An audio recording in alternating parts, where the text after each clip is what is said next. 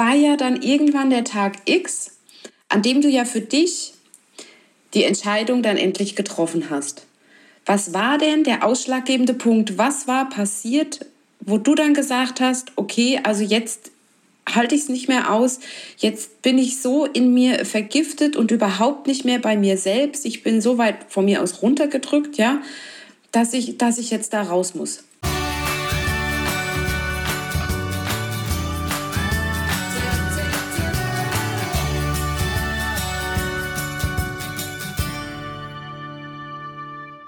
Wir begrüßen dich zu unserem Podcast Portalwissen Botschaften für Geist und Seele.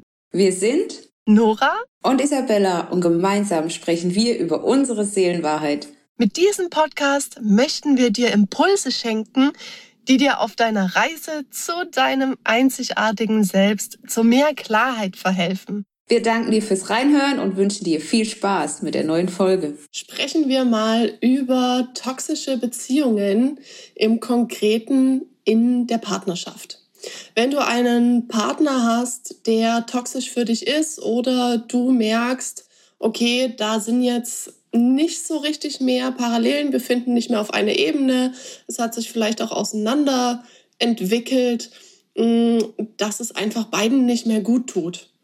Und da möchte ich gerne von einer Lebensphase von mir mal berichten, wie es mir da so gegangen ist und äh, was ich da so erlebt habe und wie ich da rausgefunden habe, weil ich immer wieder erlebt habe, dass am Anfang man so Ausreden sucht oder Erklärungen sucht und das Ganze beschwichtigen möchte, was meiner Meinung nach auch ähm, also zum einen normal ist und zum anderen, ich meine, man gibt ja nicht gleich auf.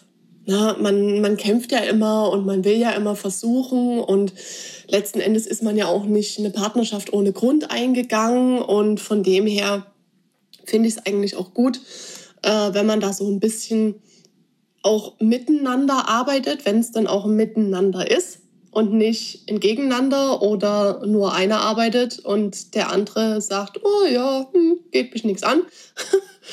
und ja, bei, bei mir, ich habe tatsächlich auch eine sehr, sehr toxische Partnerschaft hinter mir.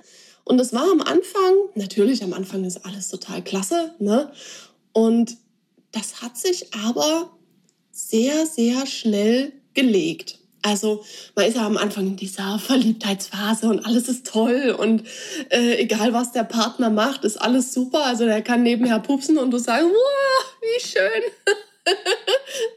ne, also war so übertrieben gesagt. und ähm, ja, bei mir war das, ich sag mal, innerhalb weniger Monate war das schon vorbei also weniger als ein halbes Jahr hat das Ganze angedauert und mir war auch von Anfang an bewusst, ich will überhaupt gar nicht mit diesen Menschen zusammenziehen und äh, die paar Tage am Wochenende, die wir uns da sehen, reicht absolut völlig, weil mehr ertrage ich nicht. Ähm, was natürlich auch mit einem Prozess in mir zu tun hatte. Also das hatte jetzt ich würde behaupten, hauptsächlich erstmal nichts mit dem Partner zu tun, sondern das war eine Sache, die ich für mich erstmal lösen wollte. Ich wollte erstmal selber wieder auch ein Stück weit zu mir finden, weil ich ähm, auch gerade in der Situation auch aus einer Partnerschaft rausgegangen bin und ja, hatte mich aber irgendwie, hm, ich weiß nicht, ob ich es als verliebt bezeichnen würde, aber ich hatte mich verguckt. So, ich fand den halt toll. Und naja, dann war mir aber trotzdem bewusst, ich muss jetzt auch erstmal ein bisschen Zeit für mich haben, ähm, in meinen eigenen vier Wänden und mal wieder ein bisschen klarkommen. Und deshalb war so diese Wochenendbeziehung eigentlich optimal für mich. Und irgendwie hat sich aber im Laufe der Zeit auch rausgestellt, dass das für mich mit diesem Partner auch nicht mehr werden würde weil immer mehr Konfliktthemen auch dazugekommen sind und ehrlich gesagt weiß ich auch gar nicht, woher das kam. Also wir hatten eigentlich so im Großen und Ganzen so eine relativ gleiche Vorstellung, was wir im Leben haben wollen. Klar, sonst wären wir wahrscheinlich die ganze Beziehung auch nicht eingegangen. Aber so dieser Alltag, der hat relativ schnell nicht mehr funktioniert. Und dann kamen halt diese Ausreden oder diese Erklärungsversuche. Dann kam, ja, naja, ich gebe dem jetzt auch vielleicht falsche Signale, weil ich noch an mir arbeiten muss. Und dann kam halt dieses, ich bin noch nicht genug für mich selbst und das übertrage ich auf meinen Partner.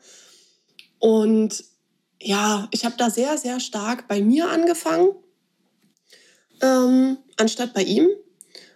Aber irgendwann habe ich eben auch gemerkt, ja, Moment mal, so viel ich auch reflektiere über mich, oder so viel ich auch versuche in die Kommunikation zu gehen, von der anderen Seite kommt halt nichts.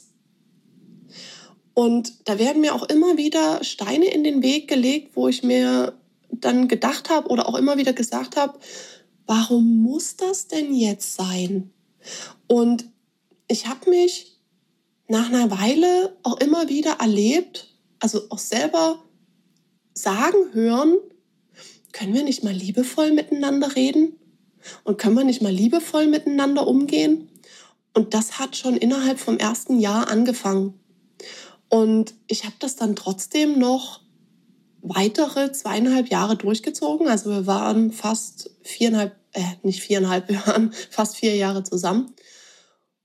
Und nach hinten raus ist das, also es ist, anstatt dass es besser wird, ist es immer schlimmer geworden. Und ja, ich habe immer wieder versucht, ähm, dann zu sagen, ach hey, dann kommt der nächste Urlaub und das liegt bei ihm am Stress und auf Arbeit und da läuft es ja auch nicht bei ihm und habe halt diese Ausreden mir gegenüber gesucht und habe aber immer wieder gemerkt, dass das, ich habe mich selber verloren und ich war selber nicht mehr nicht mehr ich. Ich habe mich nicht dahin entwickelt, wo ich mich hinentwickeln wollte und das hat mich selber auch sehr blockiert. Also da war ich mh, mm, auch gerade dabei, so langsam wieder mh, mm, diese Fähigkeiten in mir zu entdecken, aber nicht so, dass ich wirklich klar sagen konnte, hey, ja, ich habe diese hellsinnigen Fähigkeiten. Das überhaupt gar nicht. Da war ich so weit weg.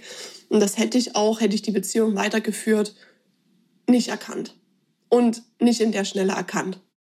Die Frage, die sich mir jetzt an der Stelle stellt, ist, ähm, warum ähm, hast du es dann trotzdem so lange weitergemacht? Weil die Erkenntnis hast du ja offensichtlich relativ schnell gehabt. Das heißt, ein Teil von dir hat ja an dieser Person festgehalten. Ist eine Abhängigkeit eingegangen auf eine Art und Weise, von der du dich über die ganze Zeit beziehungsweise nicht vorher lösen konntest. Was war der Punkt, wo du sagen würdest, deswegen habe ich daran festgehalten? Das waren verschiedene Punkte. Also zum einen bin ich nicht der Mensch, der schnell aufgibt und der sagt, ach, es ist jetzt hier ein Tag, wo es nicht funktioniert und tschüss, sondern ähm, ich, ich kämpfe auch für eine Sache, weil ich mochte ihn ja. Also ich weiß nicht, ob ich so großartig von Liebe sprechen würde, aber ich mochte ihn sehr und er war es mir halt auch wert, ähm, dafür zu kämpfen. Und ich habe ja auch ein Stück weit eine Zukunft gesehen. Aber die Zukunft, die ich gesehen habe, hat sich halt blöderweise nicht mit der Zukunft, die er gesehen hat, geglichen. Aber das hat sich dann auch, naja, so in der Mitte der Beziehung herausgestellt.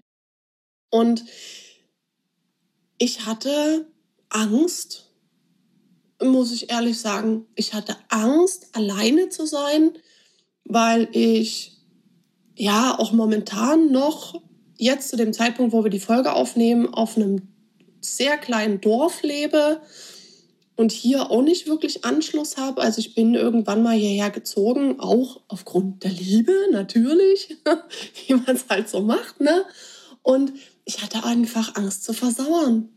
Ich hatte Angst, dass ich keinen Schritt mehr vor die Tür gehe, dass ich mich in meinen vier Wänden äh, einschließe, dass ich vereinsame und lauter so Zeug und Quatsch ist mir durch den Kopf gegangen und naja, dadurch, dass ich hier auch nicht wirklich Freundschaften aufgebaut habe, äh, wo man sagen kann, oh hey, was machst du am Wochenende? Ich komme vorbei, ne, wie es so im Jugendalter war.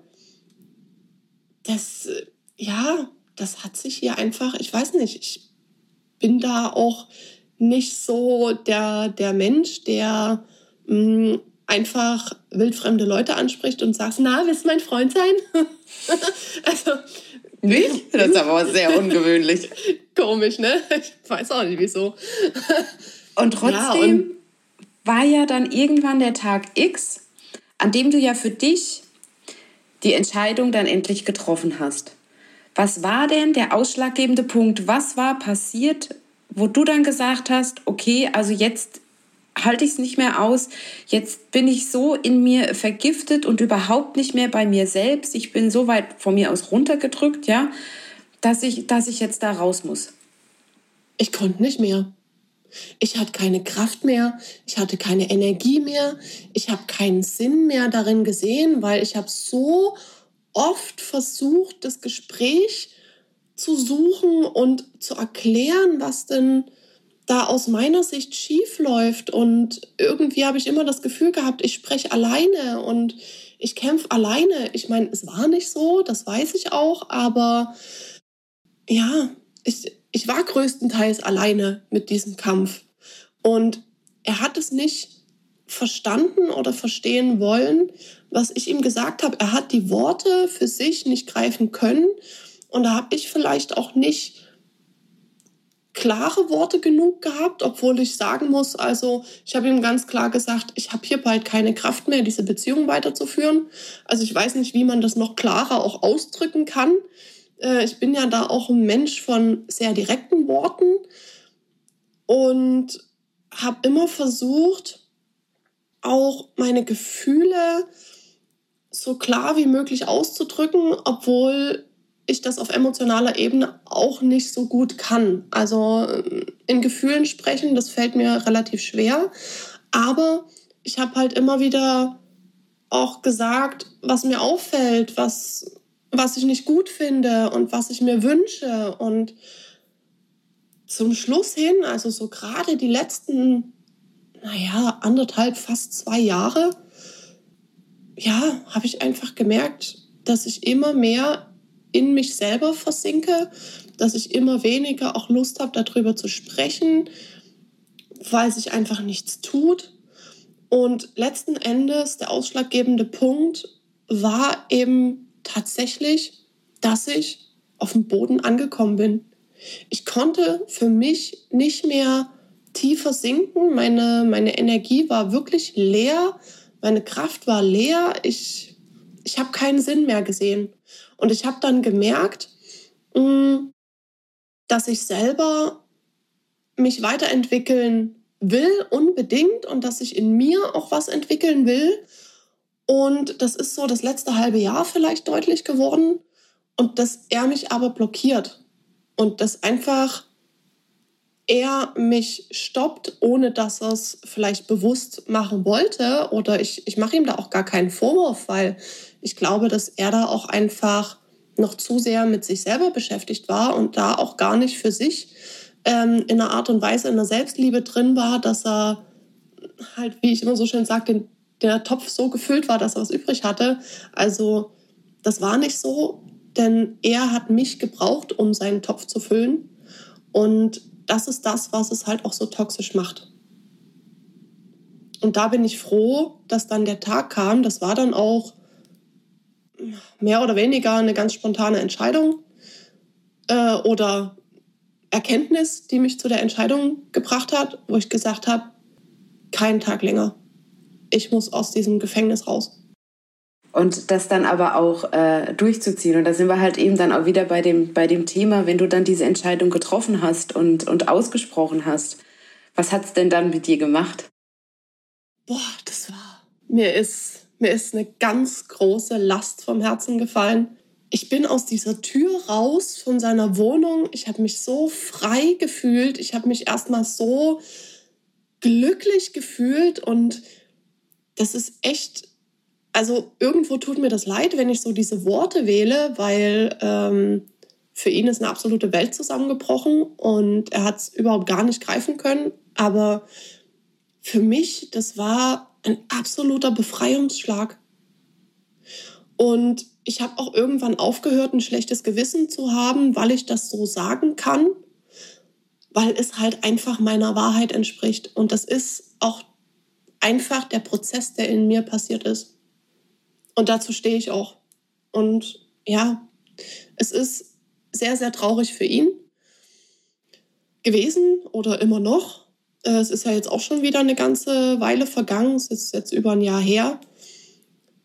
Aber ja, für mich war das einfach und bei mir alles, was danach gekommen ist, ist so richtig explosionsartig gekommen und so, auch wenn ich dieses ganze letzte Jahr reflektiere, das ist der absolute Hammer, was da mit mir passiert ist. Und ja, vielleicht habe ich das auch einfach gebraucht. Ich meine, ob man das braucht, weiß ich nicht. Aber wir haben ja schon mal drüber gesprochen. Ne? Man muss erst mal Scheiße fressen, um dann äh, zur Erleuchtung zu kommen. Ähm, und ja, vielleicht habe ich das einfach für diese Entwicklung, die ich jetzt durchmache, gebraucht.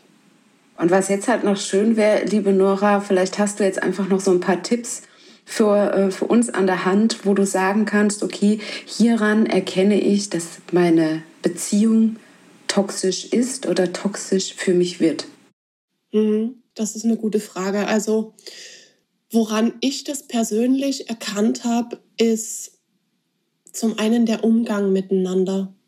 Also für mich ist es immer sehr, sehr essentiell, ein harmonischer und liebevoller Umgang miteinander und auch wenn man mal verschiedener Meinung ist, dass man sehr reflektiert miteinander sprechen kann, offen miteinander sprechen kann, ähm, dass man sich auch Dinge klar und direkt an den Kopf werfen kann, ohne dass es beleidigend ist, ohne dass es wertend ist und einfach in einer klaren Kommunikation ist.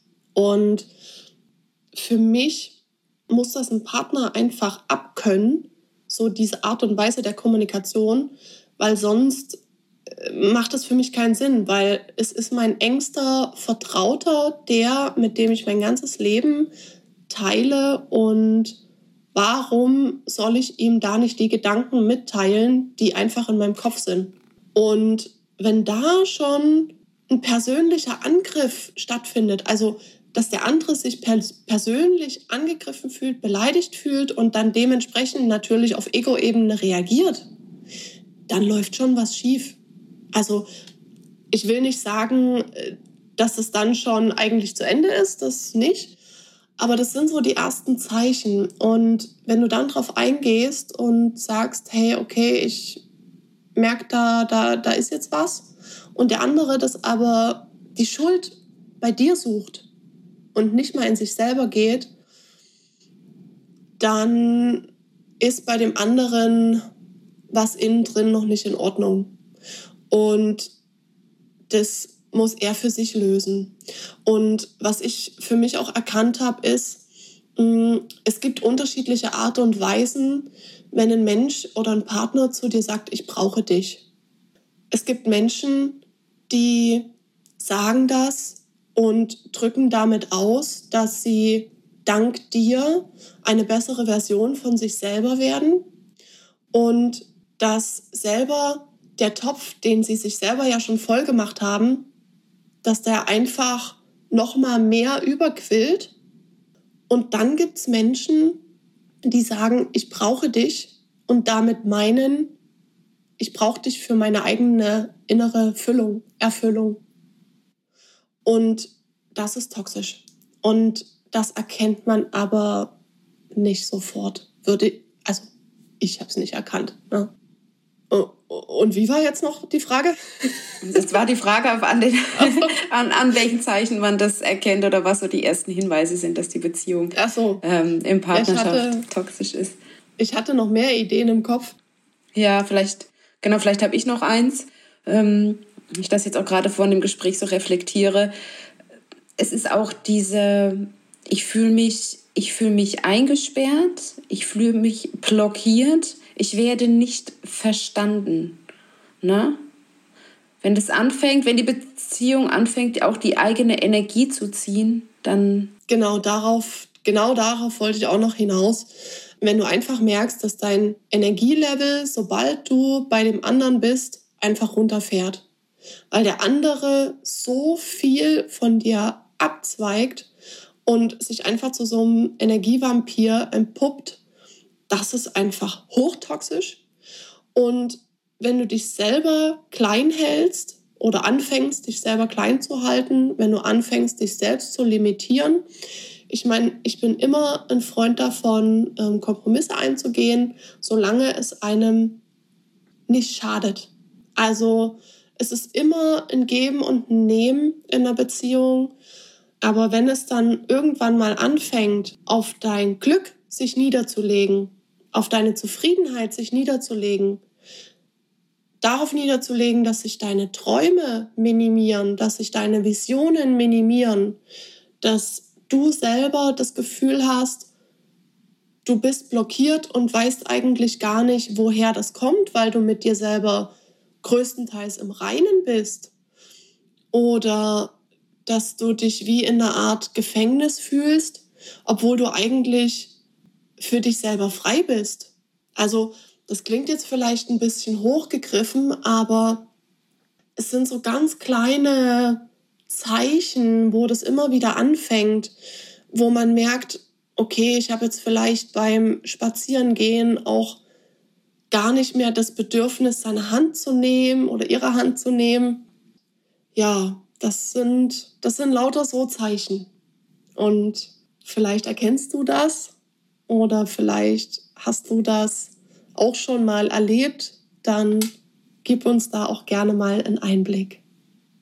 Und damit möchte ich diese kurze Runde eigentlich auch schon abschließen und beenden. Und ja, gerne setzen wir das auch noch mal fort. Auf jeden Fall. Ich freue mich auf jeden Fall darauf.